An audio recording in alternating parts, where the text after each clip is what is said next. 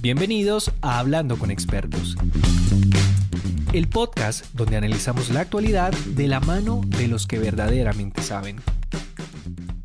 ¿Usted cree que en el futuro se llegarán a reemplazar los televisores con los videoproyectores? Cuando de cierta forma uno ve en las películas estas de ciencia ficción, uno, ve eh, incluso los hologramas, ¿no? Salir de, de, la mitad de una mesa de conferencias y aparece allí la persona en un holograma dar un mensaje. Sí, o sea, como que a futuro, según lo que nos ha mostrado hasta ahora la ciencia ficción, es que los televisores o las pantallas de pronto pues van a ser reemplazadas por tecnologías más atractivas. Eh, ¿Cree usted que de pronto los videoproyectores pueden llegar a tener ese potencial de reemplazar a los televisores a futuro?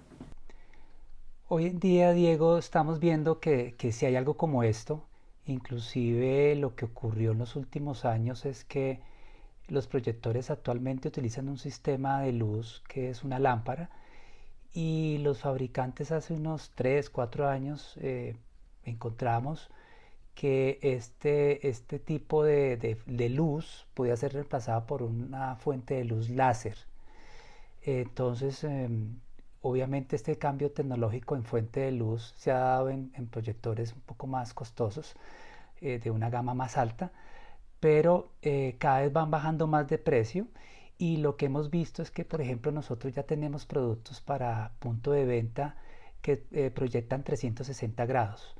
¿Qué significa esto? Que usted puede proyectar un sitio al techo, a la pared, al piso, eh, y puede hacer que, que, ese tipo de películas de ciencia ficción que uno veía completamente un, un recinto totalmente lleno de una experiencia, eh, que usted podía estar en África en un safari, pero era que realmente su cuarto se volvió, se volvió, eso ya se puede hacer con videoproyectores.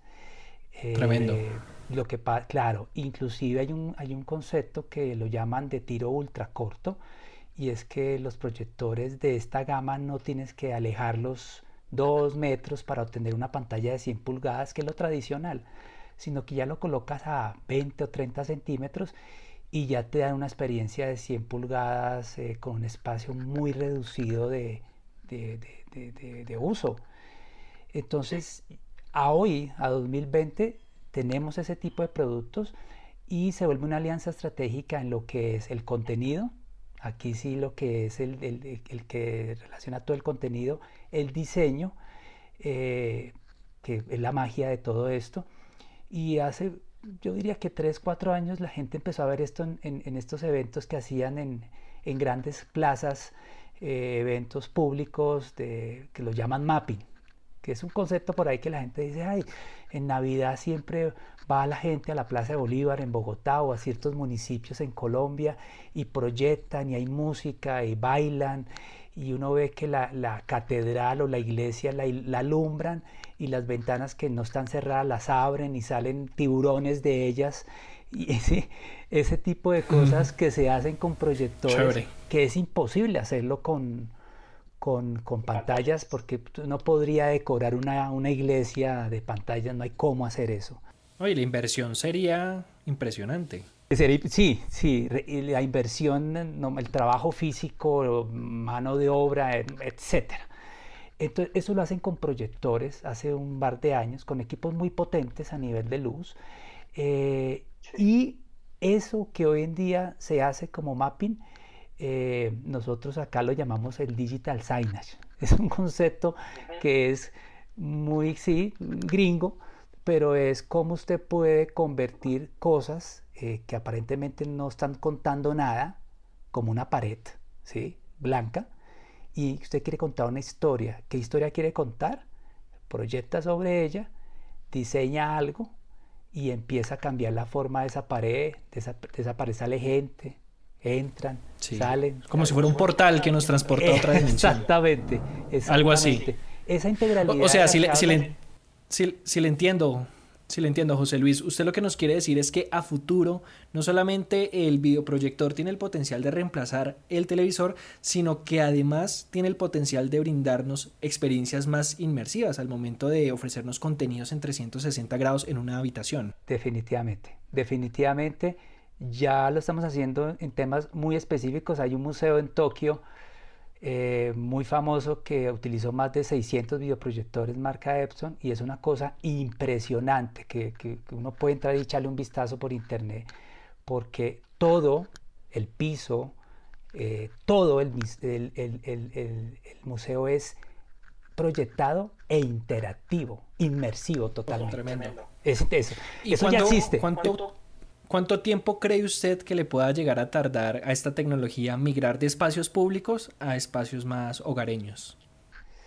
Bueno, la tecnología, por supuesto, y después de este tipo de, crisis que se dan, siempre la raza humana como que se, sobrepone y, salen muchísimas más ideas, muchísimos mejores productos. Eh, no sabría decir el tiempo, lo que sé es que se va, se va a acelerar.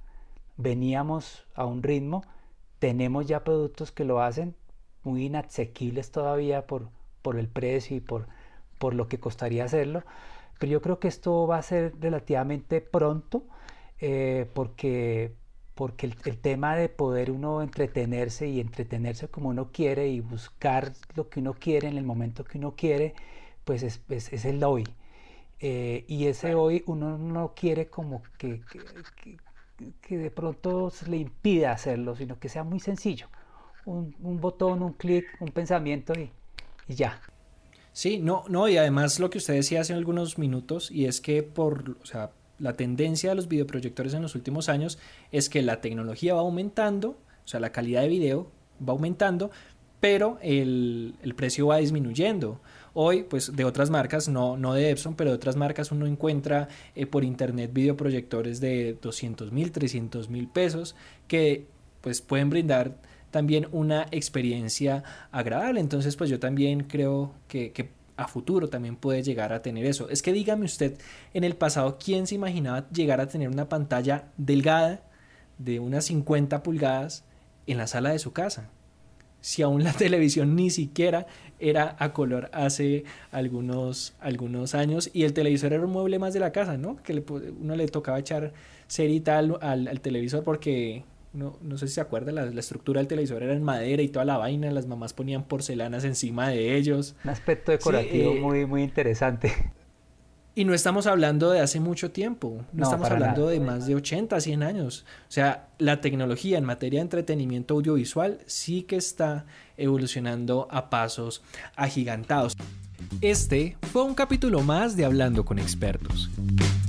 Mi nombre es Diego Ojeda y me gustaría que me siguieras en mis redes sociales, donde encontrarás contenido interesante sobre las investigaciones que hago como periodista. En Twitter como arroba Diego Ojeda 95 y en Instagram como Diego Ojeda Sol.